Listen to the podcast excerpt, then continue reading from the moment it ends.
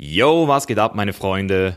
Mischa hier und willkommen zu einer neuen Folge von The Chainless Life. Schön, dass du wieder hier bist bei deinem Podcast für tiefgründige Gespräche in oberflächlichen Zeiten. Mit einer neuen Episode jeden Mittwoch um 18 Uhr und das Ganze natürlich wie immer werbefrei, unabhängig und unzensiert. Und heute bei mir zu Gast ist der Gründer von Free Private Cities, Titus Gebel. Lass mich dir eine Frage stellen. Stell dir mal vor, statt Bürger zu sein und Steuern zu zahlen, wärst du Kunde und du würdest eine Mitgliedschaftsgebühr zahlen. Und statt Gesetze gibt es in diesem Vertrag ganz klare Regeln, die du vorher mit der Free Private City deines Vertrauens festlegst und sich dann auch so halten. Es gebe kein Gewaltmonopol mehr und damit natürlich auch kein Risiko für Machtmissbrauch. Außerdem wäre es dir selbst frei überlassen, welche Substanzen du zu dir führst und natürlich auch, ob du deine Kinder zur Schule schickst oder nicht. Du bist nicht mehr der Untertan, sondern der Kunde und könntest natürlich auch jederzeit den Vertrag kündigen, wenn du das möchtest. Hört sich doch gar nicht mal so schlecht an, könnte man sagen. Die Frage ist jetzt natürlich, wo ist hier der Haken? und der Haken ist, es gibt aktuell noch keine funktionierende Free Private City in diesem Rahmen, wie ich Ihnen jetzt hier gerade erklärt habe. Aber das ist tatsächlich die Vision von Titus Gebel, der wie gesagt der Gründer von freeprivatecities.com ist. Und deswegen bin ich heute mal mit Titus in dieses Thema ein bisschen eingetaucht und habe ihm natürlich auch sehr viele kritische Fragen gestellt. Denn was sich gut anhört, ist am Ende des Tages eben doch um einiges komplizierter, wenn man es denn auch umsetzen will. Und ich kann jetzt schon mal sagen, ich war doch sehr verblüfft und überrascht, wie gut durchdacht das Ganze in diesem Stadium schon war. Es gibt auch schon eine erste Private City in Planung in Honduras. Und wenn du mehr über das ganze Thema erfahren möchtest, dann bleib jetzt dran, denn diese Folge wird dich auf jeden Fall interessieren, vor allem wenn du das Projekt The Chainless Life auch aufgrund unserer Werte wie Freiheit und Selbstverantwortung verfolgst. Viel Spaß an dieser Stelle und Schick uns auch gerne deine Nachricht, wie du die Folge gefunden hast, entweder in unserer Chainless Tribe Facebook-Gruppe oder natürlich auch gerne per DM auf unserem Instagram-Account. Titus Gebel, meine Freunde.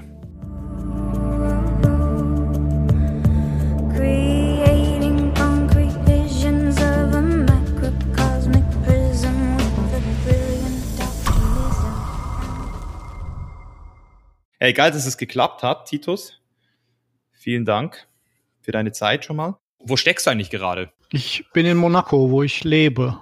Wie ist denn Monaco so von, das ist ja eigentlich auch ein Privatstaat oder irgendwie so eine Monarchie ist es dort oder? Genau, das ist, äh, ist eine konstitutionelle Monarchie, das heißt, es gibt eine Verfassung und einen Fürsten und der Fürst hat eine relativ hohe Machtbefugnis, der kann also auch, es gibt ein Parlament zwar, aber der kann gegen alle Gesetze ein Veto einlegen und auch eigene Gesetze beschließen und er sucht auch die Regierung aus, also schon eine relativ große Machtfülle. Äh, Grimaldi-Familie ist jetzt hier seit irgendwie 800 Jahren, sind die die Herrscher und 80 Prozent der Einwohner sind gar keine Monegassen, sondern wie ich eben Leute von auswärts. Und wir haben auch kein Wahlrecht oder so. Ich sag mal immer so, wenn der Fürst jetzt irgendwelche spinnerten Gesetze erlässt, dann gehen wir halt einfach weg und das weiß er.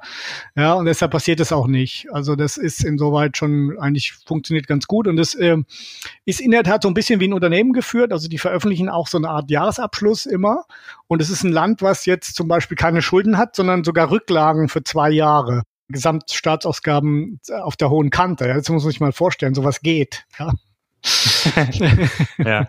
Ist es auch ein Grund, warum du in Monaco lebst? Also ist es so ein Idealismus, Thema oder gibt es da auch wirklich so Sachen, wo du sagst, nein, das Wetter und das Essen und die Leute? Als ich weggegangen bin aus Deutschland, habe ich mit meiner Frau natürlich auch geguckt, wo gehen wir hin und äh, das war jetzt schon so eine Kombination aus, äh, ja klar, am Meer sollte es sein, dann äh, schönes Wetter, steuerfrei, Äh, Sicherheit, ganz wichtig, wenn man Kinder hat, gerade in Europa in der heutigen Zeit. Aber auch natürlich so ein bisschen hier ist was los an der Côte d'Azur. Man muss ja auch nicht nur in Monaco bleiben, sondern wir haben auch ein Haus in Italien. Das ist 25 Minuten von hier, so fürs Wochenende. Und es ist nicht zu weit weg von, von unseren Familien. Meine Frau stammt aus Paris und ich bin äh, aus der Heidelberger Gegend.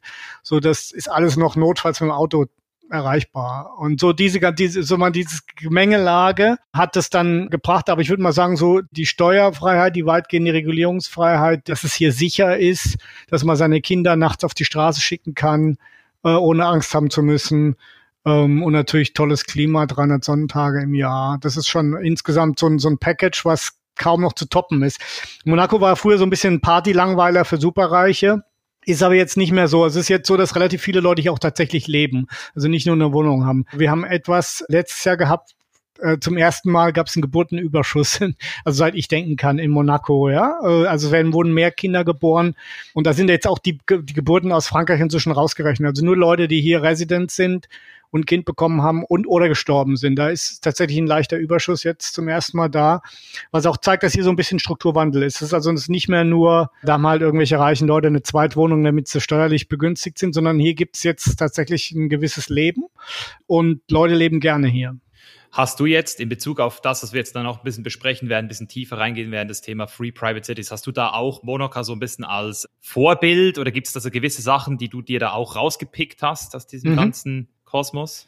Ja, ja, da gibt's gibt's schon ein paar Sachen, die die so Vorbildcharakter haben. Ja, also die eine Sache war die, als ich hierher gekommen bin, äh, da hatte ich schon so ein bisschen so Ideen, Free Private City mäßig, und dann habe ich aber mir überlegt. Wann war das?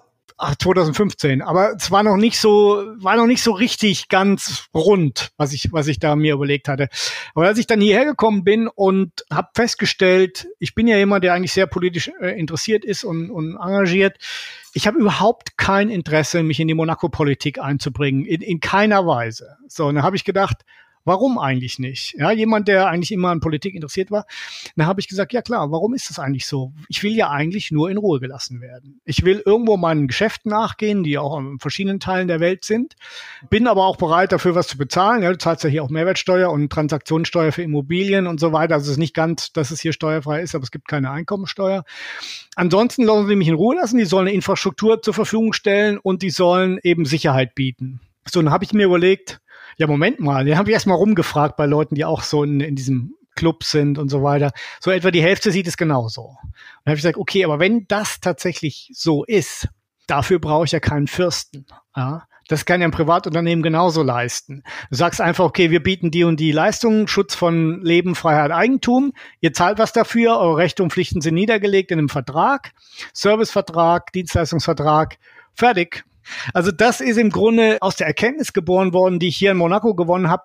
Die Leute wollen in Ruhe gelassen werden. Die wollen nicht sozusagen, also nicht alle natürlich, aber viele Leute, die wollen, die können ihr Leben selber bestimmen. Die sind selbst in der Lage, Entscheidungen ja. zu treffen.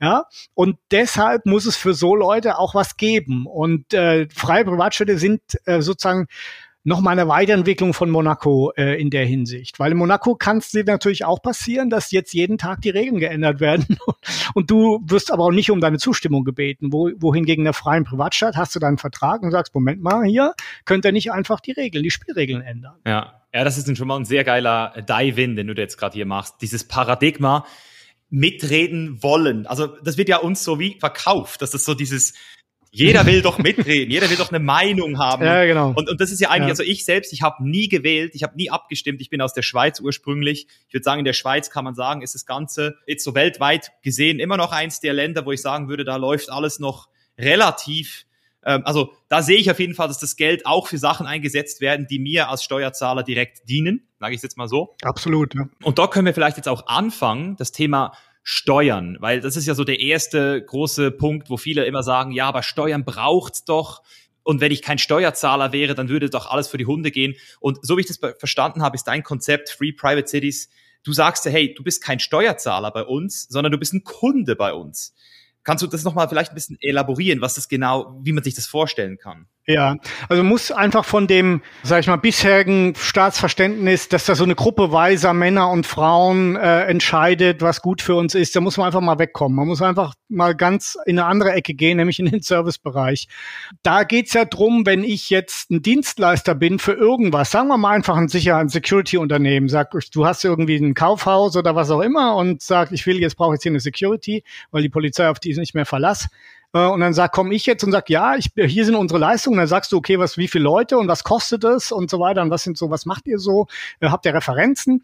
So, und dann bist du sozusagen echter Kunde und ich muss aber die Leistung bringen. Wenn die Leistung, die ich bringe, schlecht ist, dann sagst du, jetzt kürze ich dafür die Bezahlung, weil ihr habt nicht geleistet. Und ich habe aber natürlich ein Interesse dran, dass du zufrieden bist und mich weiterempfiehlst und auch weiter beschäftigst. Ja, so und jetzt übernehmen wir mal diesen Gedanken des Dienstleisters, der Interesse hat, seine Kunden gut zu bedienen, weil er selbst dann mehr verdient. Und nehmen diesen Gedanken und übertragen ihn auf unser Zusammenleben. Dann kommen wir, landen wir dort, wo der Fürst von Liechtenstein in seinem äh, hochinteressanten Buch äh, Der Staat im 21. Jahrhundert geschrieben hat, der Staat muss Dienstleister werden, sonst wird er nicht überleben können. Und nicht so ein Halbgott, der sagt, ach, jetzt ändern wir mal den Steuersatz. Ja? Und nein, sondern äh, der Staat muss Dienstleister sein. Und das ist genau meine Idee. Ich sage, im Grunde bin ich ein stinknormaler Dienstleister, nur ich leiste eben die klassisch liberale Staatsaufgabe, Sicherung von Freiheit, Leben und Eigentum. Ja, also der, der klassische Nachtwächterstaat, wie es despektierlich heißt. Aber die liberalen Klassiker haben natürlich schon recht gehabt, dass sie das auf diese Funktion beschränkt haben, weil alles andere, das ist das Einzige, woran jeder ein Interesse hat, ja, dass er aus, aus der Tür gehen kann, ohne totgeschlagen zu werden. Dafür ist man aber auch bereit, was zu bezahlen. Und wenn dann einer sagt, okay, ich liefere eben das, aber dann muss er es eben auch in einer Form, Art und Weise tun, die dem Servicegedanken entspricht. Und er kann vor allen Dingen nicht kommen nach einem Jahr und sagen, übrigens, ich mache jetzt mehr, aber ihr zahlt dafür das Doppelte. Dann willst du sagen, Moment mal, wir, wir haben noch einen Vertrag, ja. Ich, ich kann, ich muss mich doch darauf verlassen können, dass ich so und so viel dafür zu bezahlen habe. Und genau das ist ja hier in Monaco auch so. Man, man ist ja bereit, was zu bezahlen für diese Leistung, ja. Und der monegassische Staat, der nimmt 50 Prozent von seinem Budget tatsächlich über die Mehrwertsteuer ein, die auch relativ hoch ist hier äh, mit 20 Prozent. Nichtsdestotrotz erzähle ich jetzt noch eine Geschichte zu deiner Frage, wie, wie kommt es zu so solchen äh, Ansätzen? Ähm, ein Österreicher, äh, der hier neu in Monaco war, der wurde mir von einem Bekannten weitervermittelt, um ihm mal so ein bisschen was zu erzählen und so, weil der auch, äh, glaube ich, im gleichen Haus wohnte. Da haben wir uns kurz mal auf einen Kaffee getroffen. Und da hat er mir erzählt, dass er, als er sozusagen hier seit äh, vier Wochen in Monaco war und sein Freund hat ihn dann, der ihn hier schon eingeführt hat, ein anderer Freund, der hatte ihn dann mitgenommen auf eine Veranstaltung im Yachtclub und da war ein Herr, der hat ihn ganz intensiv befragt, wie es ihm hier so gefällt als Neuankömmling und so weiter und so fort. Und dann hat er nach einer Weile gemeint, sagen Sie mal, warum wollen Sie das denn alles wissen? Und da sagte der Herr, ich bin der Parlamentspräsident von Monaco und Sie sind doch unser Kunde. Ich möchte wissen, ob Sie zufrieden sind. Und hat der Österreicher gesagt, da war er erstmal baff ja, dass man ihn als Kunde betrachtet. Aber dann hat er gesagt, eigentlich finde ich es gut, dass man mich als Kunde betrachtet. Also erst war er irgendwie vor den Kopf gestoßen und dann hat er ein bisschen überlegt und hat er gesagt, das ist ja eigentlich gut, dass mich die monegassische Regierung als Kunden ansieht. Und in der Tat, so ist es auch, weil einen Kunden, den möchte man zufriedenstellen, wogegen ein Bürger das ist ja eine Melkkuh, ja, der kann ja nicht weg, mit dem kann man ja machen, was man will. Jedes Jahr gibt's neue Gesetze, keiner kann langfristig planen und wenn der Staat Geld braucht, dann werden halt einfach mal die Steuern erhöht. Mitsprache keine. Also ich bin nicht mehr einverstanden mit so einem Modell, sagen wir es mal ganz einfach. Ja, die, die Machtdynamik ist halt ganz klar vorgegeben. Das heißt, du bist halt abhängig davon, dass der Staat das macht, was du hoffst, dass das auch für dich gut ist, oder? Das heißt, du bist dann eher fast schon so wie ein Untertan. Genau. Eigentlich. Also du hoffst mal, dass das so kommt, wie du es für dich. Aber äh, würdest du denn nicht sagen, dass es auch so ein bisschen die Eigenverantwortung ist, die die meisten Leute gar nicht haben wollen? Weil du hast jetzt zum Beispiel so salopp gesagt, ja, wenn jetzt der Fürst morgen seine Regeln ändert, dann bin ich und meine Frau wieder weg. Aber ganz viele Leute würden ja, also selbst in Buenos Aires, in Argentinien, ich habe noch nie sowas gesehen wie dort, also wie die Leute dort behandelt werden von ihren eigenen Leuten so, also es ist mhm. ja ganz crazy. Also selbst dort bleiben die Leute ja trotzdem. Also wenn es jetzt 100 Private Cities geben würde, würden, würden dann gewisse Leute wahrscheinlich immer noch nicht wegziehen. Also ist es denn nicht am Ende des Tages auch wieder nicht der Staat das Problem, sondern der, der es mit sich machen lässt, oder nicht? Ja, ist, da, die Beobachtung ist natürlich richtig, ja. Äh, und das ist aber so, sag mal, so ein Skala von 0 bis 100. Da gibt's eben welche, die sind sofort sauer und gehen weg und andere, mit denen kann man wirklich alles machen, bevor die mal sagen, jetzt, jetzt wechsle ich mal äh, die, äh, das Land. Aber wenn wir freie Privatstädte hätten als Konkurrenzmodell, dann ist es ja nicht unbedingt nötig, dass die jetzt wirklich von 100 Prozent der Leute frequentiert werden. Aber du wirst sehen, wenn, wenn es sowas gibt, sagen wir mal, äh, in Uruguay oder um die Ecke von Buenos Aires und man kann dort relativ leicht auswandern, dann wächst natürlich der Druck auf Argentinien, die Leute ordentlicher zu behandeln. Es könnte sogar so sein, dass nach einer Zeit Leute sagen, nee, ich will jetzt hier bleiben, weil ich habe ja hier mein Haus und, und meine Vorfahren sind von hier und, und das ist meine Kultur. Alles okay. Aber die sagen, äh, da die Leute in den freien Privatstädten, die haben einen Vertrag. Ich will auch einen Vertrag von der Regierung. Ja, weil die, also ich glaube schon, dass die die Beobachtung von dir ist richtig, aber es ist trotzdem nicht schlimm, dass es so ist, weil alle Leute müssen nicht unbedingt sozusagen selbstständig sein, sondern es wird dann so sein, natürlich, dass man auch sagt, pass mal auf, Freunde, äh, ihr wollt unselbstständig äh, bevormundet leben dann müsst ihr auch die Konsequenzen tragen, weil wir arbeiten dann nicht mehr für euch. Wir arbeiten ab jetzt für unsere eigene Rechnung. Ja?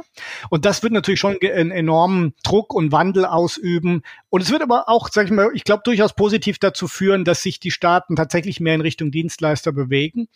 Und wenn wir dann so eine Gemengelage haben aus freien Privatstädten, wo Leute sind, die nur wirklich in Ruhe gelassen werden wollen, so wie du und ich, die einfach wissen, was sie möchten im Leben und auch bereit sind, sozusagen die Verantwortung für ihre Fehlentscheidungen zu übernehmen. Das ist dann sicherlich nur fünf bis zehn Prozent der Leute, aber die anderen, die äh, sind dann in so Mischsystemen, wo, wo man so ein paar Elemente dann von den freien Privatstädten übernommen hat, weil man sagt, das ist eigentlich doch ganz gut, weil die sozusagen die Bevormundungs- und Umverteilungsstaaten, die werden ja keinen Bestand haben, weil es ist ja so, die, also man sieht es ja jetzt auch weltweit, die, ich, ich höre das jetzt auch immer wieder, die Performance der Regierung in der Corona-Krise ist derart miserabel, dass also auch Leute, die bisher große Befürworter waren, doch langsam zweifeln, ob die Jungs das gebacken kriegen nach dem Motto, wenn wir jetzt mal eine richtige Pandemie haben, so Pest oder Ebola-mäßig, dann sind die ja völlig überfordert. Von daher glaube ich schon, dass so jetzt langsam die, selbst in Deutschland die Leute beginnen an der Regierung zu, zweifeln, die ja im Grunde sonst immer äh, völlig überzeugt davon sind, dass die Regierung das Richtige tut und dass man sozusagen ähm, alles selber alles richtig machen muss. Die sind jetzt auch äh, langsam bisschen naja, skeptisch geworden. Und das ist gut für uns, weil wir können natürlich jetzt sagen, pass mal auf, wir machen das auf professioneller Basis und wir wollen damit Geld verdienen, aber wir ändern nicht ständig die Regeln. Und, und das ist, glaube ich, ein Punkt, den die meisten Leute noch nicht so auf dem Schirm haben. Das ist, es wird ja offiziell behauptet, das ist ja sozusagen die, die herrschende Meinung, wir würden, wir hätten einen Gesellschaftsvertrag. Ja, also wir Bürger untereinander oder mit dem Staat, dass wir treten und einen Teil unserer Freiheit und Rechte an den Staat ab, der dafür für das Gemeinwohl das Beste macht. So, das Problem mit dieser Theorie ist, dass normalerweise ein, ein Vertrag zweiseitig ist und der kann nicht einseitig geändert werden, sondern nur wenn beide zustimmen. Der Gesellschaftsvertrag, unter dem wir leben, selbst in der Schweiz, selbst in Monaco, wird permanent geändert und niemals von uns. Es ist immer die andere Seite, die den ändert. Und das ist, glaube ich, ein Missverhältnis, was ich den Leuten auch so einigermaßen verständlich machen kann, wo ich sage, pass mal auf, hier ist, hier ist irgendwas faul. Hier ist nämlich wirklich so ein Untertan-Obrigkeitsverhältnis. Ich will aber Dienstleister- und Kundeverhältnis. Ja, also ein Gewaltmonopol, das am Ende des Tages zu Machtmissbrauch führen kann. So ein bisschen, kann man sagen. Ja, weil, weil es eben nicht beschränkt ist. Ja, das ist, äh, ist ja auch in dem Spruch, der dem Mark Twain zugeschrieben wird, äh, jedes Mal, wenn das Parlament tagt, sind äh, Leben, Freiheit und Eigentum der Bürger in Gefahr. Ja, das ist ja das Problem, dass es dann hier eine Instanz gibt, die, wo die Leute noch glauben, es ist das Tollste auf der Welt, aber die im Grunde mit dir machen kann, was sie will. Weil sie ja ständig beliebig die Regeln ändert. Das können wir im Zivilleben nicht. Ja, nochmal auf das Beispiel von vorn zurück. Wenn ich jetzt bei deinem Kauf, das Kaufhaus bewache und sag, wir haben jetzt die Hälfte unserer Leute abgezogen, du zahlst aber für zehn Prozent weniger, dann würdest du sagen, Moment mal, ja, äh, äh, das haben wir aber nicht vereinbart. Ja, ja. ja also so wie ich das jetzt nochmal verstanden habe, jetzt nochmal das, das Thema Steuern. Also du würdest dann halt sagen, hey, Steuern brauchen wir nicht, wir regeln das über einen Vertrag und dann ist dann da so eine Jahresmitgliedschaft, ein Jahresbeitrag fällig. Ein Beitrag, und genau. Der, ja, ja mhm. und der wird aber auch nicht mehr verändert. Also der ist dann fest vorgegeben und die Vertragslaufzeit ist dann auf unbestimmte Zeit oder wird in der genau. So ist es. Es ist also tatsächlich so, dass du sozusagen einen Beitrag zahlst, ähm, aber die, die Gegenleistung ist im Vertrag festgeschrieben.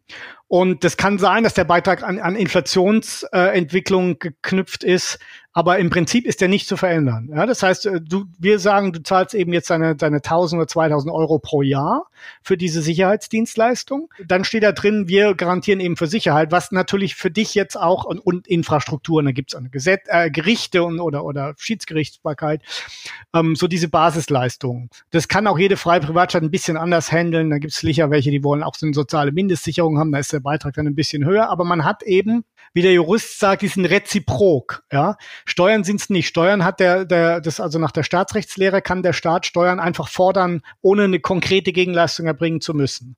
Wohingegen ich mit meinem Beitrag ganz normaler Dienstleister bin, der muss eine festgelegte Dienstleistung erbringen. Und jetzt kommt noch ein interessanter Gedanke dazu. Wenn du jetzt sagst, ich zahle ja für Sicherheit und dann wird bei dir eingebrochen, kommst du zu mir und sagst, ja, sag mal, ich habe doch für Sicherheit bezahlt. Ja, bin ich schadenersatzpflichtig. Ja weil ich nicht geleistet habe. Also das sind, das ist ein ganz anderer Gedanke als der Steuergedanke. Und natürlich ja. besonders interessant ist natürlich, dass man vorher weiß, was man bezahlen muss und dass ich das nicht einseitig ändern kann.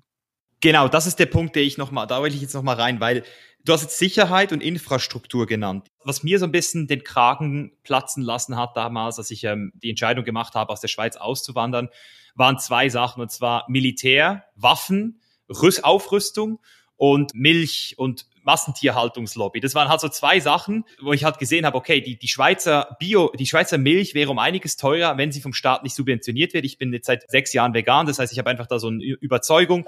Und da habe ich so gedacht, okay, ich kann jetzt nicht einfach sagen, hey Staat, nehmt mein Geld nicht und benutzt es nicht für die Subvention von diesen Sachen, von Waffen oder eben Massentierhaltung. Aber das Ding ist ja, das ist ja nicht das Einzige, was damit gemacht wird mit dem Geld. Deswegen, wo gehen denn die Steuergelder überall noch hin, weil wir eben diesen riesen Apparat haben, der für diese ganzen Sachen ähm, verantwortlich ist, die du ja persönlich gar nicht mehr haben willst. Also genau, und das ist ja auch der Punkt. Wir sagen, bei uns in dem freien Privatschatzmodell geht es nicht um maximale Mitbestimmung, da geht es um maximale Selbstbestimmung. Ich sag, ich liefere euch Sicherheit in rechtlichen Rahmen. Falls ihr Streitigkeiten mit anderen habt, gibt es eben eine Rechtsordnung, wenn ihr euch nicht auf was anderes einigt. Das ist alles nur Fallback. Und dann habe ich auch Gerichte äh, als Fallback, wenn ihr euch nicht äh, auf eine andere Streitschlichtung einigt. Und ich habe eben auch das letzte Wort, wenn irgendwelche Kriminellen sind, dann kann ich die rausschmeißen, kann den Vertrag kündigen.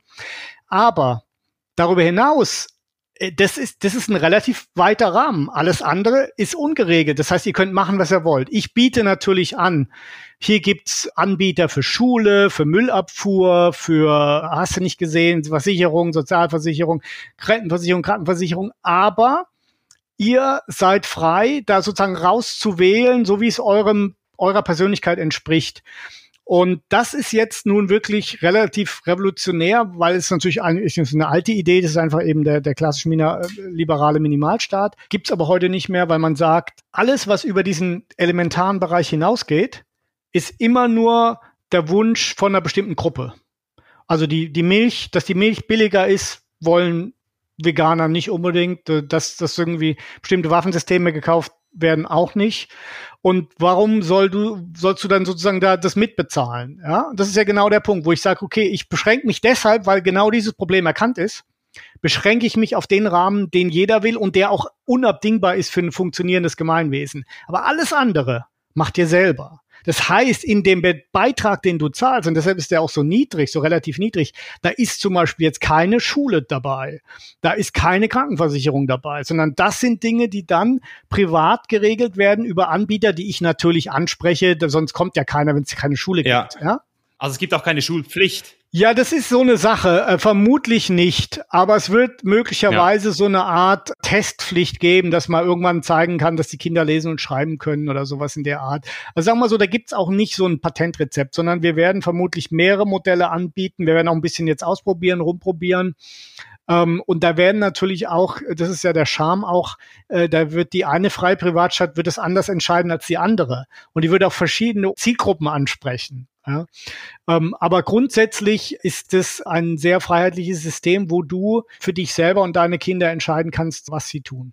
Also wie gesagt, es geht um maximale Selbstbestimmung, nicht um maximale Mitbestimmung. Ne, ich sehe das. Also das heißt, dass ja dann auch dieser Riesenapparat hinfällig wird. Also wir reden dann ja auch von sehr viel Geld, das gar nicht mehr genutzt wird, weil da niemand ist, der dafür bezahlt werden muss. Gibt es ein Screening? Also muss man, also bewirbt man sich dann und dann wird man dann irgendwie getestet oder, oder? Nö, getestet nicht, aber sagen wir mal so, wir werden natürlich, also wir werden die Leute fragen, sagen sie, wollen sie ihren Lebensunterhalt bestreiten? Ja, weil es ist, ja. kann ja nicht sein, dass Leute da kommen und sagen, ich will ein bedingungsloses Grundeinkommen und die anderen sollen es erwirtschaften. Ja, da, da würde ich sagen, tut mir leid, das geht nicht jeder, der kommen muss, der muss irgendwie glaubwürdig machen, okay, wie, wie will ich eigentlich meinen Lebensunterhalt bestreiten? Man kann sagen, ich, ich bin fleißiger Arbeiter, Programmierer oder arbeite als Putzfrau. Das ist alles okay. Ja, aber wir gucken natürlich schon, ob das jetzt irgendwie Leute sind, die als, als äh, politische oder religiöse Extremisten aufgefallen sind oder Kriminelle.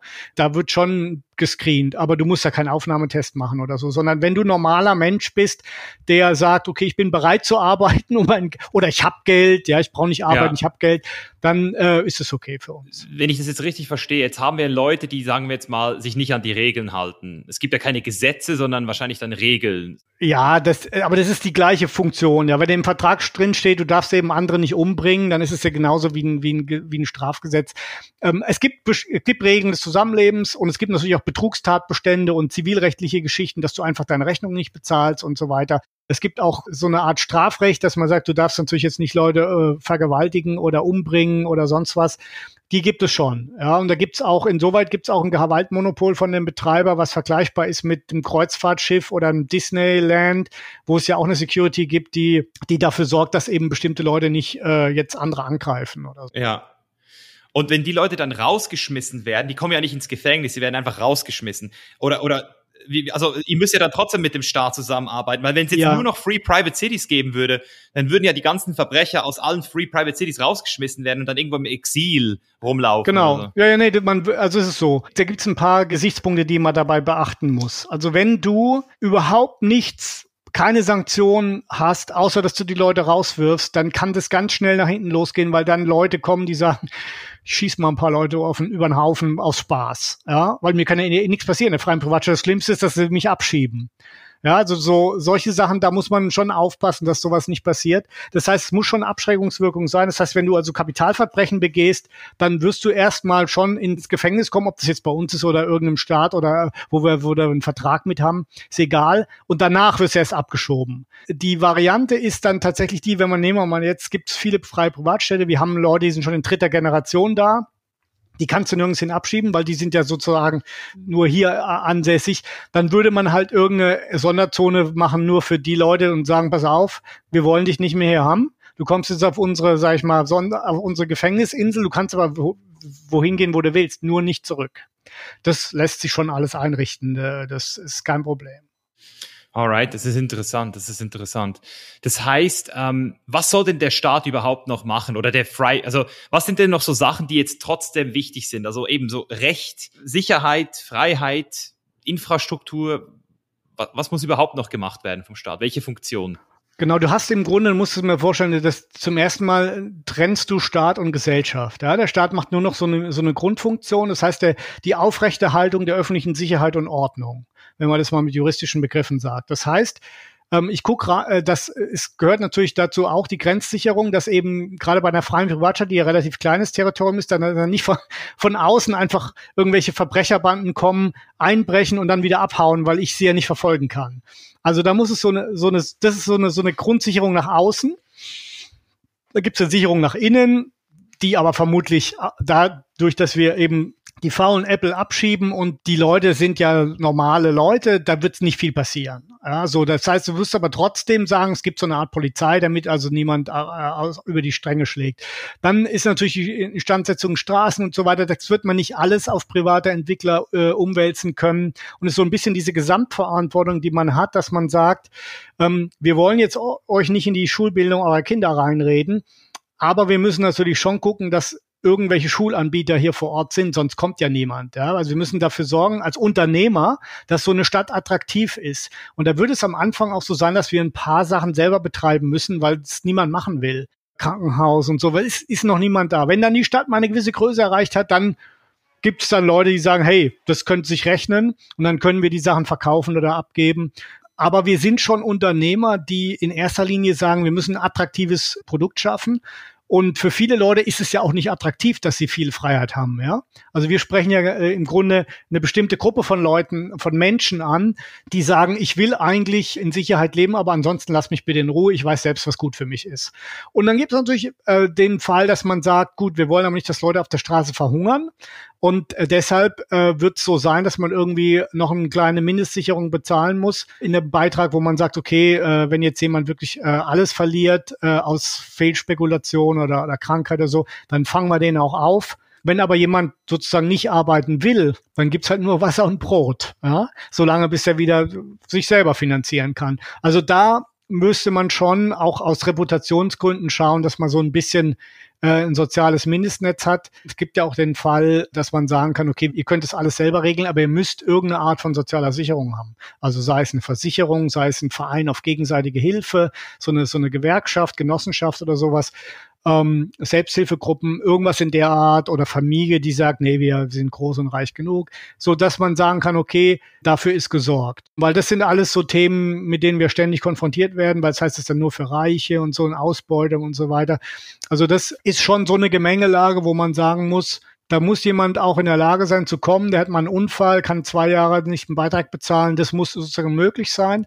Also eine soziale Mindestsicherung. Aber auf der anderen Seite wollen wir nicht Leute anziehen, die von vornherein kommen und sagen, okay, äh, die, sind, die sollen das mir mein Leben bezahlen. Ja, es gibt also, es gibt kein Recht auf Kosten anderer zu leben.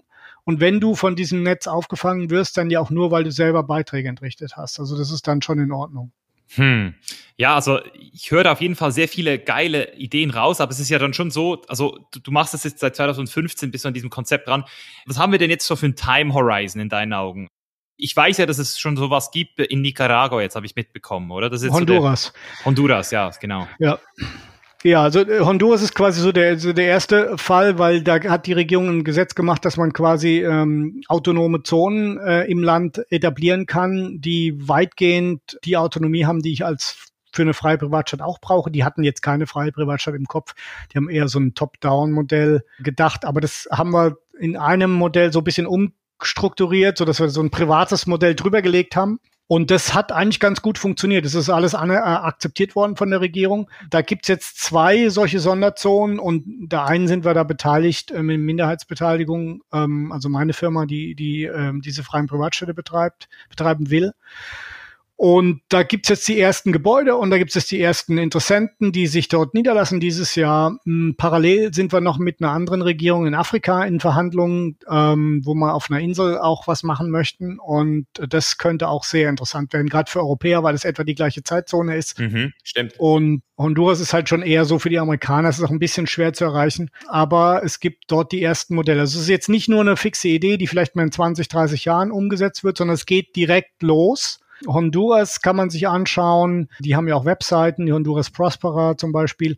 Dann ähm, äh, haben wir auf der Free Private City äh, Foundation Webseite gibt's ein Newsletter, da wird aller Vierteljahr berichtet, was es so Neues gibt und wo die ersten Projekte sind für die, für die, die sich für sowas interessieren.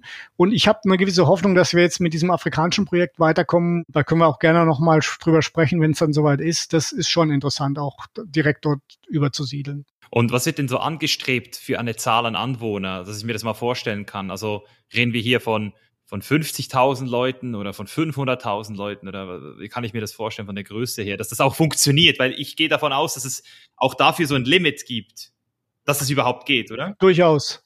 Naja, sagen wir mal so, wir haben ein Problem. Die Idee ist ja, dass wir sagen, wir wollen nur Freiwillige. Die Leute, die diesen Vertrag gut finden, die Regeln gut finden, die sollen kommen. Das heißt, wir fangen überall wo an, wo noch niemand wohnt.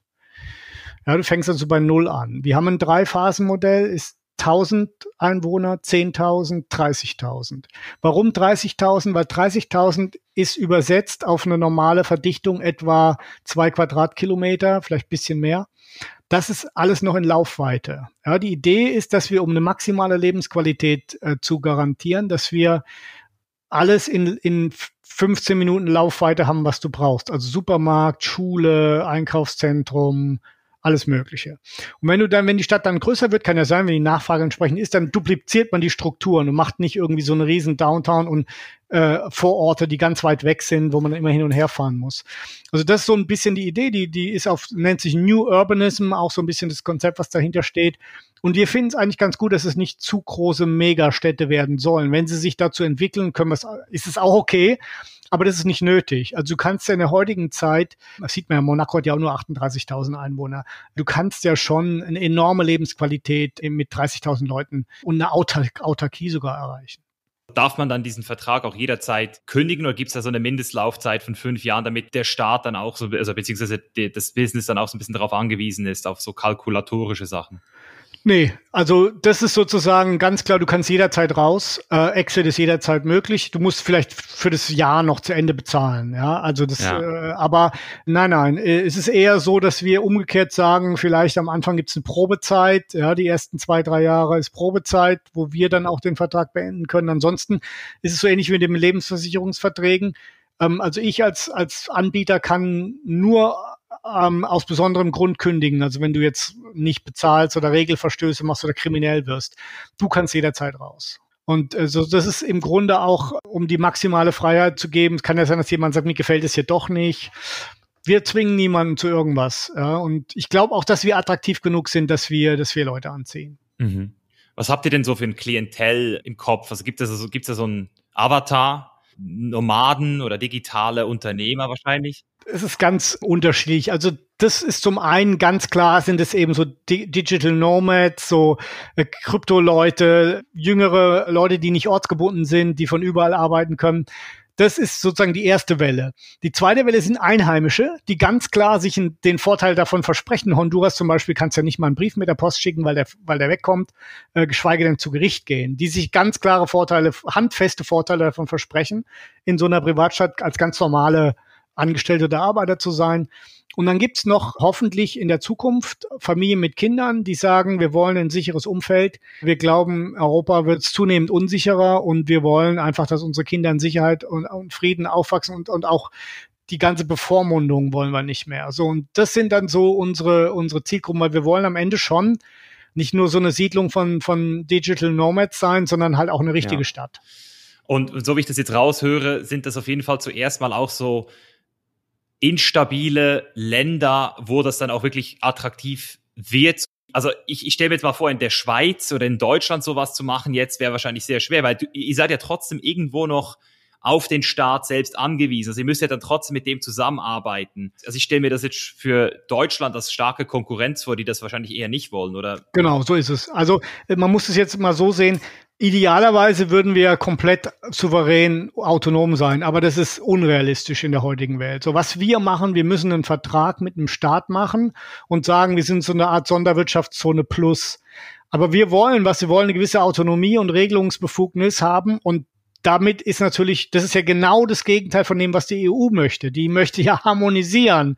Ja, die wollen ja gerade keinen Wettbewerb der Systeme. Deshalb hast du das völlig richtig erkannt. Keine Chance im Europa von heute, vielleicht am Rand, an der Peripherie, ja, so Länder, die so ein bisschen zweifelhaft sind, die auch, also das ist ja natürlich so, die Länder, die Probleme haben, ja, Mhm. Die sind eher bereit, sich auf neue Ideen einzulassen, weil die müssen einfach irgendwas machen. Genau. Und deshalb sind wir natürlich in Honduras, deshalb sind wir in Afrika und deshalb in Europa natürlich allenfalls mit so Ländern wie, wie Moldawien, Abkhazien oder Albanien, ja, in, in, in, in möglichen Gesprächen. Das ist so, aber ich glaube schon, dass das ist ja der Anfang. Du musst es am Anfang ja mal einfach beweisen, dass das funktioniert. Und ich glaube, wenn die, wenn andere Länder sehen, dass es dann attraktiv ist, dass es dann High Potentials anlockt, dass es, dass es Innovationen schafft, dass es Investitionen anlockt, dann äh, ist es so wie mit den Sonderwirtschaftszonen. Da gab es vor 50 Jahren nur eine Handvoll und jetzt gibt es 4000 weltweit.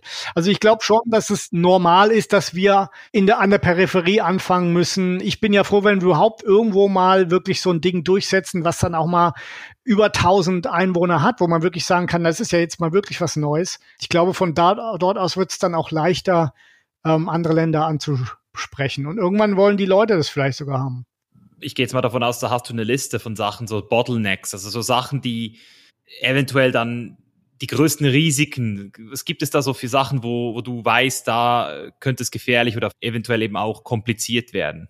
ich sag mal so, das sind so mehrere Sachen. Das eine ist das Verhältnis, was du zu dem Gastgeberstaat hast. Ähm, das ist natürlich ein permanentes Risiko. Dann ist der Druck, der von, äh, von OECD, UN und EU ausgeübt wird, um ihre politischen Ideen weltweit durchzusetzen, der ist schon relativ groß. Da muss man auch aufpassen, dass man gerade im Bereich Bankenwesen, ja, dass man da nicht auf irgendwelche Listen kommt oder Drogenhandel, äh, Waffenhandel, solche Sachen. Da muss man aufpassen, dass man innerhalb der Vereinbarung bleibt, die der Gastgeberstaat getroffen hat, äh, wo, er, wo er Mitunterzeichnerstaat ist. Was, die, was das Verhältnis zum Gastgeberstaat angeht, da muss man ganz klar sozusagen Giftpillen einnehmen, indem man sagt, okay, wir machen hier eine Vereinbarung, dass wenn ihr die Privatstadt besetzt oder das Gesetz widerruft, was ihr ermöglicht hat, dass ihr dann schadenersatzpflichtig seid, dann gehen wir vor das internationale Schiedsgericht und da gibt es dann eine Verhandlung in New York und so weiter. Also das wird man von vornherein ausmachen mit dem Staat. Das machen aber auch große Unternehmen, die jetzt große Kraftwerks- oder Bergbauvorhaben machen, die 30 Jahre dauern, bis sie amortisiert sind. Die machen auch solche Vereinbarungen mit Staaten. Also das ist nichts Ungewöhnliches. Da muss man halt sozusagen das für die so schmerzhaft wie möglich zu machen, dass sie den Vertrag einfach brechen. Ja, da gibt's auch kein Patentrezept, da muss man einfach so, eine, so ein Sammelsurium von Sachen haben. Natürlich idealerweise auch Leute, die in dem Staat leben, die dann sozusagen Unterstützer der Privatstadt sind und so weiter. Prominente, dann internationale Institutionen, die da irgendwas machen. Da gibt's schon ein paar Taktiken und Strategien. Ich habe ja ein Buch geschrieben, da habe ich da einiges so auch dargelegt, was man da so machen kann als, als Selbstschutz. Ja, das Buch habe ich gesehen. Da würde es mich nochmal interessieren, jetzt auch von dir persönlich. Ähm, woher kommst du denn eigentlich? Also was hast du denn alles mitgenommen? Und also ich, ich höre das ja schon nur von deinen paar Worten, die du jetzt hier sagst. Das ist ja Systemtheorie. So, das ist ja Systems Thinking. Das sind so viele Instanzen, so viele Interessensgruppen, so viele Sachen damit beteiligt. Wenn hier was verstellt wird, wird hier was verstellt du traust dir das ja, also sonst würdest du es ja nicht machen. Du, du glaubst ja voll dran, dass das alles funktionieren wird. Ich finde es auch richtig geil, deswegen habe ich dich auf den Podcast geholt, weil ich die Idee super visionär und irgendwie fast schon so ein bisschen auch richtungsweisend finde, weil überall dort, wo ich bin, wo ich dieses Gefühl kriege, Kunde zu sein. Ich habe zum Beispiel jetzt für 16.000 Dollar ein Thai Elite Visa mir geholt. Das ist zwar auch ähm, Thailand ist jetzt kein äh, Business, es ist ein Militärstaat und so, aber rein so, dass du dir dort einfach sozusagen deine, deine Residency einkaufen kannst und dann auch gewisse Services kriegst. Es fühlt sich für mich einfach schon so ein bisschen. Fühlt sich gut an, ja. Geil an, ja. Es fühlt sich ja. geil an, ja. Ja? nein, es ist, es ist natürlich ein ganz dickes Brett, was da zu bohren ist. Aber ich, ich sage mal ein bisschen was über mich selber. Ich bin von der Ausbildung her Jurist. Ich habe auch die ersten fünf Jahre als Rechtsanwalt gearbeitet. Habe dann aber nach ein paar Jahren gemerkt, dass das irgendwie nicht für mein ganzes Leben was ist. Ich habe auch äh, promoviert im, im Völkerrecht, also ich kenne mich insoweit so ein bisschen, passt jetzt wieder ganz gut, hat damals jetzt nichts wirklich mit meinem Job zu tun gehabt. Und bin dann in die Industrie gegangen, war eine Biotechnologie-Manager und bin dann zum Venture Capital gegangen, habe eine Vermögensverwaltung aufgebaut. Und irgendwann bin ich in den Rohstoffsektor reingerutscht und habe dann ein eigenes Unternehmen gegründet, das war 2006, die Deutsche Rohstoff AG mit einem Partner zusammen, die ist 2010 an die Börse gegangen. Also war echter Produzent. Wir haben also Gold und Silber produziert in Australien, Wolfram. Wir haben äh, Zink, Blei Projekt äh, in Kanada gehabt. Wir hatten Öl und relativ große Öl- und Gasforderungen in, oder gibt's jetzt immer noch, Colorado, also in den USA und sogar in Süddeutschland. Also das ist relativ groß geworden und ich habe die als CEO acht Jahre die Firma geleitet, habe den Börsengang mitgemacht und habe dann mich sozusagen äh, parallel dazu oder schon vorher war ich immer politisch äh, engagiert. Ich war auch in der FDP in Deutschland und habe da eben versucht, liberale Gedanken nach vorne zu bringen. Also Selbstbestimmung, Freiheit, Selbstverantwortung allerdings auch und habe festgestellt, dass es dafür überhaupt keine Mehrheiten gibt. Ja, also nicht mal in der FDP. Und da muss man natürlich dann irgendwann sagen, nach 30 Jahren, ich war also durchaus auch mit Bundesministern per Du, ich war also dann schon ganz gut vernetzt und bekannt, aber ich habe einfach gemerkt, da, da, geht gar nichts. Also es ist überhaupt nicht äh, mehrheitsfähig. Es ist, wenn du was ändern willst, musst du dich komplett rausnehmen und musst was anderes machen. Und dann habe ich gesagt, okay, also die Mehrheit können wir nicht überzeugen. Mehrheit will die Lebensrisiken abgenommen bekommen. Und ich sage ja, nee, nee, ihr müsst die Lebensrisiken selber tragen. Das ist äh, unpopulär. Ja, andererseits die Leute, die gut sind, die wollen genau das, was ich ihnen anbieten würde. Dann sage ich, okay, dann mache ich doch was ganz anderes. Ich gehe nicht mehr auf Mehrheiten. Ich nehme mich komplett raus und mache ein neues Produkt. Und dieses Produkt, das wird nur von denen in Anführungszeichen gekauft, die das gut finden. So, ich brauche also gar nicht mehr argumentativ Leute zu überzeugen. Das ist ja so ähnlich, wie wenn ich Leute überzeugen würde, dass Weißwein besser ist als Rotwein. Ja, jetzt bist du ein Rotweintrinker. So, und dann gibt's in der Politik einen Kompromiss, ja, das heißt Rosé. Damit ist dann niemand zufrieden. Ja, so und ja. genau so ist es. Und ich sag, nee, pass mal auf, wir machen eine freie Privatstadt für Weißweintrinker, eine für Rotweintrinker, eine für Vegane von mir aus, ja, und die ist, ist dann maßgeschneidert auf deren äh, Ding und die gehen dann dorthin, wo es ihnen am besten gefällt oder vielleicht wechseln sie auch alle paar Jahre. Und da hat man diesen Servicegedanken wieder, weil das ist schon sozusagen eine, eine, eine Systemkritik als solche, weil ich einfach der Meinung bin, der Staat, wie er heute entstanden ist, ist einfach eine Optimierung von einer absolutistischen Herrschaft. Ja, das hat man abgemildert und so, aber es ist immer noch dieses verfehlte Konzept, dass da so eine Räuberbande die Macht ausübt und über alle anderen herrscht. Von diesem Urkonzept ist man eben noch nicht weggekommen. Und jetzt geht's in Richtung Dienstleister und da ist es auf einmal ganz anders und auf einmal hast du Rechte und auf einmal kannst du die auch einklagen und kannst auch zu Gerichten gehen, die nicht zu dem Staat gehören. Also das gibt's ja alles in Ansätzen schon mit diesen internationalen Schiedsgerichten und so weiter. Von daher denke ich schon, dass die Zeit jetzt reif ist. Und ich denke auch, es gibt so viele Leute, die auf der Welt so ähnliche Ideen haben oder, oder solche Unabhängigkeitsbestrebungen haben, und wir können jetzt doch relativ viel mit einer kleinen Gruppe machen. Wir sind alle vernetzt, wir, wir können Energie erzeugen, wir können selbst Dinge aufbauen vor Ort mit einer relativ kleinen Mannschaft. Ja, mit Technologie ist sehr vieles möglich, 3D-Print und so. Also es gibt schon, auch die Technik gibt uns mehr Möglichkeiten, als man noch vor 100 Jahren gehabt hätte, wenn man da äh, was völlig Neues gemacht hätte. Und deshalb diese ganze Kombination, da habe ich gesagt, okay, ich will den Rest meines Lebens ähm, dieser Sache widmen. Geil. Ähm, wissend, dass es nicht einfacher ist, aber ich meine, ich habe natürlich schon ein paar äh, Pluspunkte. Ich habe ein Unternehmen aufgebaut und geleitet, habe eine juristische Ausbildung, die mir jetzt hilft in den Verhandlungen mit den Staaten, die ich ja auch schon hatte, als ich eben Bergbauprojekte gemacht habe. Und habe natürlich auch ein gutes Netzwerk zu Experten, die oft auch selber CEOs waren und die ja nur deshalb bei mir mitarbeiten, weil sie das gut finden. Ich könnte deren Tagessätze ja gar nicht bezahlen. Ja? Und das ist so diese Kombination aus, aus dem allen, gibt mir eine gewisse Chance. Ja, das heißt noch nicht, dass es klappt, aber ich glaube, ich habe vermutlich eine bessere Chance als Leute, die da nur äh, idealistisch rangehen an die Sache. Ja, weil so, du musst eben, das ist auch das, wenn, wenn da so Libertäre zusammenkommen und sagen, wir haben jetzt den und den gelesen, jetzt machen wir mal eine, eine eigene Community. Das klappt meistens nicht. Aber wenn du sagst, es ist ein Unternehmen, wir wollen Geld verdienen damit, ist ein anderer Ansatz. Mhm. Ja, ich, ich gehe ja da auch in diese Richtung mit meinem Projekt The Chain is Life und, und ich sehe halt eher so dieses Wertemodell des 21. Jahrhunderts, das dann eben auch ähm, unabhängig von deinem Wohnort jetzt angenommen werden kann, wo dann eben auch diese Selbstverantwortung, diese Freiheit, diese Selbstbestimmung, aber auch dieses Selbstbewusstsein darüber, was mein Handeln eben auch auslöst. Weil das ist so ein bisschen so diese Diskussion, die man jetzt auch mit Corona hat, so diese, deine Freiheit hört dort auf, wo die Freiheit eines anderen an, anfängt. Deswegen finde ich es jetzt auch gerade in der aktuellen Corona-Situation so verdammt, also ich weiß jetzt nicht, was würde denn jetzt Free Private Cities in dieser Situation machen? Hätten wir jetzt so 30.000 Leute aufeinander, ähm, würden wir dann, wie, wie, würde, wie würde das jetzt aussehen in diesem, in diesem Konstrukt? Also ich glaube, wir haben ja die Situation, dass jeder dieser 30.000 hat einen Vertrag mit mir. Da steht dann eben Schutz von, von Leben, Freiheit, Eigentum. So, und jetzt gibt's hier Leute, die sagen, ich will, dass alles komplett abgeriegelt wird wegen Schutz von Leben. Und die anderen sagen, ich will, dass alles offen gelassen wird wegen Schutz von Freiheit. Ja, da gibt's also kollidierende Interessen. Und ich sage, okay, ich muss ja irgendeine Entscheidung treffen. Und dann würde ich natürlich die Entscheidung treffen, die sozusagen so, so ein Mittelding, so eine Abwägung ist. Die musst du aber permanent anpassen, weil die Leute rennen ja zu Gericht. Die sagen, Moment mal, ja, der, der Gebel, der hat hier einen Vertrag und der sperrt uns ein und so weiter. Ich glaube, was wir inzwischen hätten, wäre eine Situation, wo wir relativ eindeutig sagen würden, okay, das ist die Pandemie ist nicht so gefährlich, wie man ursprünglich angenommen hat. Man muss allerdings bestimmte Maßnahmen ergreifen, um jetzt gerade die Risikogruppen, die Alten zu schützen. Es gibt aber kein Recht, alle Leute einzusperren. Ja, dafür ist, ist einfach die Situation nicht da. Da würde man vermutlich bei uns relativ freier leben können als in den meisten anderen Orten. Wir würden aber vielleicht dann, je nachdem, wenn es jetzt eine, eine Insel freie Privatstadt ist, dann würde man natürlich von allen, die da reinkommen, auch einen Test verlangen, weil man will natürlich gucken, dass, dass da nicht zu viel Infizierte reinkommen. Aber ich denke, dass wir ähm, mit den Schutzmaßnahmen für die Risikogruppen vermutlich ausreichend fahren würden. Und ich würde das auf jeden Fall machen.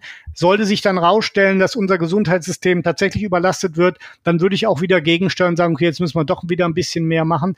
Aber das war ja jetzt in den westlichen Ländern ja gar nicht der Fall. Ja. ja. Es war ja praktisch nirgends so, außer vielleicht mal in, in der Gegend von Bergamo, dass die, dass es wirklich überlastet war. Und da muss man schon sagen, dann gibt es eigentlich keinen Grund für solche Maßnahmen, weil der Staat kann nicht beliebig einfach in deine Rechte eingreifen, weil er sagt, ja, das ist besser für uns alle, sondern der darf überhaupt nur dann in deine Grundrechte eingreifen, wenn es wirklich eine absolut äh, Notlage gibt, die keine andere Handlungsoption mehr offen lässt.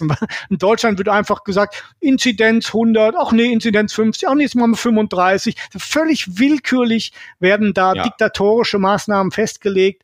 Ähm, es wird auch nicht diskutiert, ja. Das wäre in der freien Privatstadt anders. Da wird es eine Gruppe von Leuten geben, denen würden die Maßnahmen nicht weit genug gehen. Und eine andere Gruppe von Leuten, die würden sagen, das ist alles schon viel zu überzogen. Und ich bin der, der sozusagen ausbaden muss. Und ich weiß, dass ich angegriffen werde von einer der Gruppen vor Gericht. Das ist aber gar nicht so schlecht, weil dann muss ich mir ja dann auch wirklich überlegen, das, was ich mache, muss Hand und Fuß haben. Ja, es muss gerichtsfest sein ich denke, dass das automatisch dafür, dazu führen würde, dass es vernünftiger und verhältnismäßiger abgehen würde. Ja, das hast du jetzt gerade gesagt, dass es macht Sinn, dass du ja dann auch als Unternehmen gerichtsfest sein musst und du eben dir dann über die Konsequenzen deiner Entscheidungen viel mehr Gedanken machen musst. Ja, ja, genau. Genau, ich hafte ja auch. Ja. ja, genau. Die Politiker haften halt nicht. Gut, die haben natürlich auch, also ich, ich sehe schon die Politiker aktuell in denen ihrer Haut möchte ich ja auch nicht stecken, weil die retten ja auch ihren Arsch am Ende des Tages irgendwo, weil wenn du jetzt halt eine Entscheidung triffst, die vielleicht kurzfristig ein paar tausend oder vielleicht sogar hunderttausend Leben rettet, nur um dann aber in zehn Jahren, wenn du eh nicht mehr im Amt bist, dann die ganzen Folgeschäden zu haben. Oder? Aber das ist ja sozusagen, das ist ein Fehler im System, ja. Das politische System oder die Demokratie, die veranlasst natürlich dazu, dass man kurzfristige Entscheidungen trifft, die jetzt aktuell sozusagen in der Presse äh, gut wegkommen. Aber man hat, ähm, anders als zum Beispiel der Fürst in Monaco, hat kein Interesse an einem langfristigen Stabilität, weil man ist man eh weg. Von daher ist es schon ein Riesenunterschied. Und das ist ja auch ein Systemfehler meines Erachtens, den ich ja beheben will. Mit, äh, ich will ja meinen Firmenwert steigern. Ja? Ich, will, ich will ja das dauerhaft erfolgreich machen. Und da kann ich nicht immer nur kurzfristige Sachen machen, sondern im Gegenteil, ich muss einfach gucken, wenn es eine populäre Maßnahme ist, die aber meinen Wert schädigt, dann mache ich sie einfach nicht. Ja, macht Sinn. Also nochmal vielleicht zum Time Horizon. Du hast es gesagt, 1000 wäre mal geil und dann 30.000 so als ultimatives erstes Ziel. Wann haben wir 1000 Leute in, in, äh, in Honduras zum Beispiel und wann haben wir 30.000 irgendwo auf der Welt? Also das, ich, das erlebe ich schon noch, oder? Ja, also Honduras werden wir wohl in ein paar Jahren mehrere tausend Leute haben, weil da geht's auch drum, dass da viel produziert wird mit Massenproduktion und Low-Skilled Workers. Das ist relativ einfach. Aber das ist natürlich noch nicht die Stadt, wie man sie gerne haben möchte. Also ich sag mal so, in den nächsten fünf Jahren haben wir ein, zwei oder drei Projekte, die schon in dem, im vierstelligen Bereich sind. Und dann wird es natürlich auch äh, große Diskussionen geben. Da wird es dann alle möglichen Abarten geben, von besonders freiheitlich, besonders radikal bis zu äh, kaum zu unterscheiden von bisherigen Systemen. Dann gibt es dann Leute, die wollen besonders klimaneutral, besonders ernährungsfreundlich leben. Also das ist auch eine Gruppe, die so für sowas empfänglich sind, so sage ich mal die Naturfreunde und Esoteriker, die äh, immer wieder kommen und sagen, wir wollen unsere eigenen Gemeinschaften gründen. Genau. So wie wie vor 200 Jahren in den USA, sind die ja ausgewandert, so die, die religiösen Sekten und so. Sowas gibt's heute auch mit Ernährung und Umwelt. Und da ist relativ viel Zuspruch von der Seite für, für dieses Konzept auch. Ja, das heißt, das heißt jetzt nochmal, um es zu verstehen, die Funktion, die du jetzt gerade hast, ist, dass du dieses Modell, dieses System entwickelst. Du wirst wahrscheinlich nicht der Einzige bleiben, da werden wahrscheinlich auch andere kommen, die dann wahrscheinlich auch genau. voneinander profitieren werden. Das ist ja dann auch schön eigentlich sogar. Wettbewerb belebtes Geschäft. Genau, ich wollte gerade sagen, ich liebe das eben auch. Und und dann bist du sozusagen, also wenn ich jetzt sage ich mal, the Chainless State gründen will, the Chainless Life State, das auf Gesundheit, beruht, wo man äh, legal Psychedelics konsumieren darf, wo ich mir keine Sorgen machen muss, dann komme ich zu dir und du berätst mich dann oder wie oder äh, oder gebe ich dir mein Geld und du baust es für mich oder was sind da die Dynamiken? Ja, ne, es ist, ist verschieden. Also was wir machen, wir wir wollen selbst solche Städte betreiben ähm, die allerdings auf dem, sag ich mal, auf dem äh, klassisch liberalen, libertären Minimalstaatsprinzip beruhen. Ja, wir machen, also wir haben jetzt keine besondere Agenda, äh, Ernährung, Umwelt, Klima oder so, sondern Freiheit ist unsere Agenda. So, jetzt hast du sozusagen so eine Variante. Und da gibt es zwei Möglichkeiten. Du sagst, ich bin selber der Stadtbetreiber und frag den Titus mit seiner Firma Tipolis und seinen Leuten, die sollen mich beraten. Oder die sollen für mich vielleicht sogar verhandeln mit dem Staat oder was auch immer. Das ist die, die Variante. Oder du sagst, du machst quasi ein Geschäftsmodell, schlägst du mir vor und sagst, macht ihr das doch? Ich bringe euch die Leute, die dahin ziehen. Ja? Also da sind wir für alles offen. Die Schwierigkeit ist wirklich, einen Staat zu finden, der bereit ist, so eine relativ weitgehende äh, Autonomie zu gewähren. Oder in deinem Fall Psychedelika. Da muss man gucken, es gibt so Ecken auf der Welt, wo keiner ein Problem damit hat, wenn du eine Waffe trägst, und es gibt Ecken auf der Welt, wo keiner ein Problem hat, wenn du ein paar Drogen einwirfst. Ja? Und da muss man einfach schauen, was sind denn so die Ecken, die für sowas besser geeignet sind, und da würde man dann sowas machen. Mhm. Ja, das sehe ich auch als die größte Challenge, aber das ist ja genau das Ding. Das erste, was ja immer kommt, ist Frustration. Das ist ja immer der erste Impuls für Fortschritt und damit eben auch äh, etwas Neues, Innovatives ist immer Frustration. Und ich glaube, noch nie waren Menschen so stark frustriert wie jetzt gerade, vor allem im Bereich Social Media, vor allem auch weltweit gleichzeitig. Und dieses kollektive Bewusstsein, dieses kollektive Gefühl von Frustration, ich denke, dass das schon noch mal einiges verändern wird und auch noch mal Stränge schlagen wird. Also der, der Schmetterlingsschlag, der Tipping Point ist erreicht und ab jetzt dann geht es auf jeden Fall auch in diese Richtung. Ich denke, du bist auf jeden Fall auch an einem guten Punkt. Das, ähm, das Buch, das, das geht dann geht es noch mal so ein bisschen mehr ums Wie, weil ich, mich interessiert das Wie vor allem natürlich jetzt. Also was, was ist so der erste Schritt? Was ist der zweite Schritt? Wie wird das vertikal durchgeplant, ein Projekt? Also das Buch ist quasi zweiteilig. Das heißt, freie Privatstädte, mehr Wettbewerb im wichtigsten Markt der Welt. Und die erste Hälfte ist quasi so eine allgemeine philosophisch-politische Analyse unseres Zusammenlebens. Und ein paar Beispiele aus der, aus der, aus der Geschichte, wie sowas wie freie Privatstädte funktionieren kann. Die zweite Hälfte ist Umsetzung. Wie geht es? Wie macht man das? Äh, was muss man beachten? Viele von den Fragen, die du zu Recht aufwirfst, äh, was sind denn so die größten Risiken und so weiter, die sind dort behandelt. Ähm, ich habe ein ganzes Kapitel über Einwände, weil ich habe ja jetzt bin jetzt schon ein paar Jahre unterwegs und habe auch schon viele Diskussionen hinter mir. Ich kenne praktisch alle Einwände, die es gibt, habe ich alle schon mal gehört. Ja, das ist jetzt nicht arrogant gemeint, sondern es ist einfach die, weil ich so viel schon mit den Leuten gesprochen habe. Es kommt selten mal was Neues, neuer Einwand, den ich noch nicht gehört habe. Kommt auch mal, aber ganz selten. Das, meistens sind immer die gleichen Sachen. Und die sind in dem Buch behandelt. Und ich glaube, da kann man sich, wenn man, und ich habe auch das Buch geschrieben, für Leute, die sowas machen wollen. Ja, weil ich weiß ja nicht, ob ich nicht morgen mit dem Flugzeug abstürze. Das ist sozusagen auf jeden Fall mein Vermächtnis. Ich will das selber machen, aber wenn ich es nicht mache, machen es andere.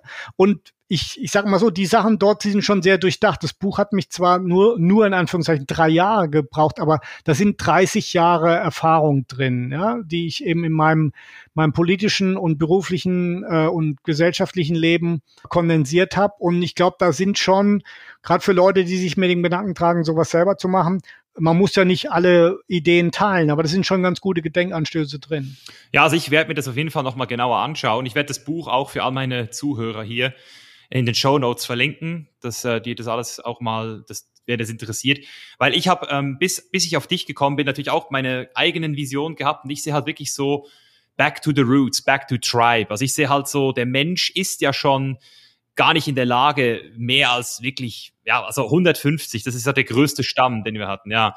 Und, und für mich wäre es halt auch gesünder, also ich habe ja das auch schon in Costa Rica gesehen, ich, ich mache das jetzt auch in Kopangan selbst, da baue ich jetzt auch meine erste, mein erstes Retreat Center. Mhm. Und ich sehe halt dort wirklich auch diesen kommunalen, tribalen Gedanken, wo eben dann jetzt nicht eine ganze Stadt gebaut werden muss, aber Werte, wertebasierte Gemeinschaft. Bubbles. Und das ist genau auch mein, meine Idee. Ich hab, ich bin auch zu dem Schluss gekommen. Ja. Du musst auf eine, auf eine Wertegemeinschaft das basieren. Bin ja auch aus Deutschland weggegangen, weil ich gemerkt habe, wenn du sozusagen, was die Leute sagen, Marktradikaler, ja, und Demokratie-Skeptiker bist, dann bist du ja so, ist dann dein Sozialprestige etwas oberhalb von Kinderschänder. also ja. von daher, da, da gibt's keine Gemeinsamkeiten. Das heißt, du musst dann deine Gemeinsamkeiten mit Leuten suchen weltweit, die so ähnlich denken. Und du sagst, ich will ja auch niemandem schaden. Wir bilden unsere eigene Gemeinschaft. Wenn schief geht, Ja, wir wussten ja vorher, auf was, was wir uns einlassen. Wohingegen, wenn ich in die Politik gehe und meine Visionen allen aufzwinge und es geht dann schief, ja, dann habe ich eigentlich, bin ich eigentlich ein Verbrecher. Und das ist äh, im Grunde, was äh, natürlich die Politiker nicht wahrhaben wollen, dass sie immer ähm, Menschenversuche betreiben. Und ich will das nicht mehr. Ich will ein Produkt machen, was für Freiwillige ist, basiert auf gemeinsamen Werten und Überzeugungen. Und ich glaube, dass das gelingen wird. Ich bin nämlich auch der Meinung, dass die Leute zunehmend unzufriedener werden. Also ich würde mal sagen, wenn ich vor zehn Jahren so eine Geschichte erzählt hätte, dann hätten die meisten gedacht, der hat irgendwie nicht alle Tassen im Schrank. Aber so seit fünf Jahren ist es anders, wenn ich hier rumfrage, ob das jetzt in Monaco ist, ob das in der Schweiz ist oder Italien, Frankreich, Deutschland. Jeder zweite sagt, oh ja, da könnte was dran sein. Aha. Also daran sieht man schon, wie sich so ein bisschen die, die allgemeine öffentliche Meinung, die Wahrnehmung verändert hat.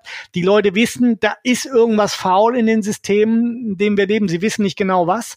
Aber wenn man dann sagt, pass mal auf, hier ist eine Alternative, dann sind die Leute doch bereit zuzuhören. Ja, und nicht sagen, das ist ein Spinner. Also da hat sich wirklich was verändert, würde mhm. ich sagen. Ja, ich meine, wir haben jetzt was haben wir bisher gehabt? Kommunismus, das hat immer geil geklungen in der Theorie, aber funktioniert hat es noch nie. Und, und, und ich finde zum Beispiel auch, also was mich super überrascht hat, ist halt Schweden, wie die zum Beispiel eben auch mit dem Corona-Thema umgegangen sind.